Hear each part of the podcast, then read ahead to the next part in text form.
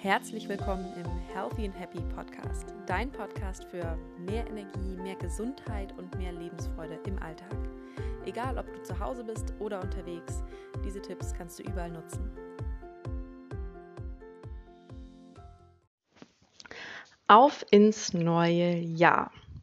Heute ist der allerletzte Tag von 2020 und morgen ist schon 2021 ich finde es jedes Mal faszinierend. Äh, irgendwann wurde es ja mal festgelegt, dass genau dann der Jahreswechsel ist. Und damit wurde, ja, etwas wahllos, kann man fast sagen, ein Tag festgelegt, wo sich unglaublich viele Menschen damit beschäftigen, wie das alte Jahr gelaufen ist und wie das neue Jahr laufen soll.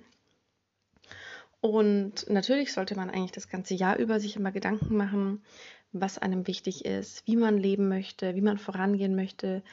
Ähm, doch von diesem Idealbild mal abgesehen beschäftigen sich doch unglaublich viele gerade jetzt damit. Und wenn du jetzt auch in dieser Situation bist, möchte ich dir hier mal ein paar Anhaltspunkte geben, wie du da am besten vorgehen kannst, dass das Ganze auch erfolgreich wird. Der erste Schritt ist, sich wirklich mal zu überlegen, wo stehst du gerade? Und da mal ganz ehrlich zu sein.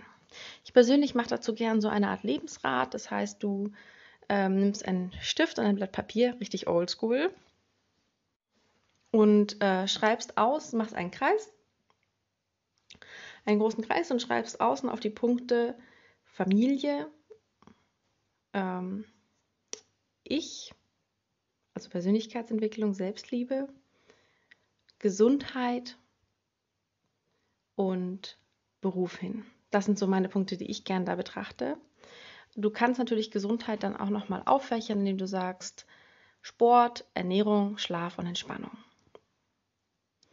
Kannst auch nochmal extra Mandala dazu machen. Aber kann, man kann am besten, man fängt erstmal einfach an. Und dann überlegst du dir, in der Mitte ist 0 und außen ist 10. 0 bedeutet ganz, ganz schlimm und 10 bedeutet 100% perfekt, alles traumhaft. Und dann kannst du dir mal überlegen, so ein Netz zu bauen. Das heißt, du schaust an und fängst mit dem Bereich ähm, Gesundheit an und schaust dir mal, okay, wo bin ich persönlich da auf meinem Weg? Bin ich vielleicht eine 3 oder doch eher eine 7? Und das machst du für alle Bereiche. Und dann hast du also sozusagen fünf oder mehr Punkte. Jetzt kommt auf die Kategorien an, die für dich wichtig sind. Und die kannst du dann mal verbinden. Und dann entsteht sowas, das sieht so wie so eine Art Spinnennetz aus wahrscheinlich. So. Und dann kannst du dir überlegen, in welchen der Bereiche du besonders großes Handlungspotenzial hast und wohin du da eigentlich willst. Sagen wir mal zum Beispiel beim Thema Gesundheit bist du gerade auf einer 3 oder möchtest unbedingt auf eine 7. Dann ist das ein guter Anhaltspunkt. Dann hast du mal einen wirklich einen Zustand, wo du siehst, wo du gerade stehst und wo du hin willst. Und der nächste Schritt ist dir jetzt zu überlegen, woran würdest du merken, dass du bei deinem Ziel zwischen einer 7 und einer 8 für das kommende Jahr angekommen bist. Das kann ganz verschiedenes sein. Das kann sein, dass du morgens voller Energie und mit Leichtigkeit aufstehst. Das kann sein, dass du ohne Probleme locker leicht eine Stunde laufen kannst. Das kann bedeuten, dass du fit und beweglich einfach in die Knie gehst, dir die Schuhe zu binden. Solche Kleinigkeiten. Also, oder de deinen Kindern draußen eine Stunde spielen kannst, ohne außer Puste zu geraten. Völlig egal, alles zählt. Es ist wichtig, was für dich da bedeutsam ist. Und dir das dann auch wirklich aufzuschreiben. Und wenn du dir das aufgeschrieben hast, dann hast du dein Wunschbild. Und dann Ist-Zustand dein Wunschbild. Wir haben also Start und wir haben Ziel. Und jetzt ist die Frage, welche Maßnahmen musst du ergreifen, um von A nach B zu kommen?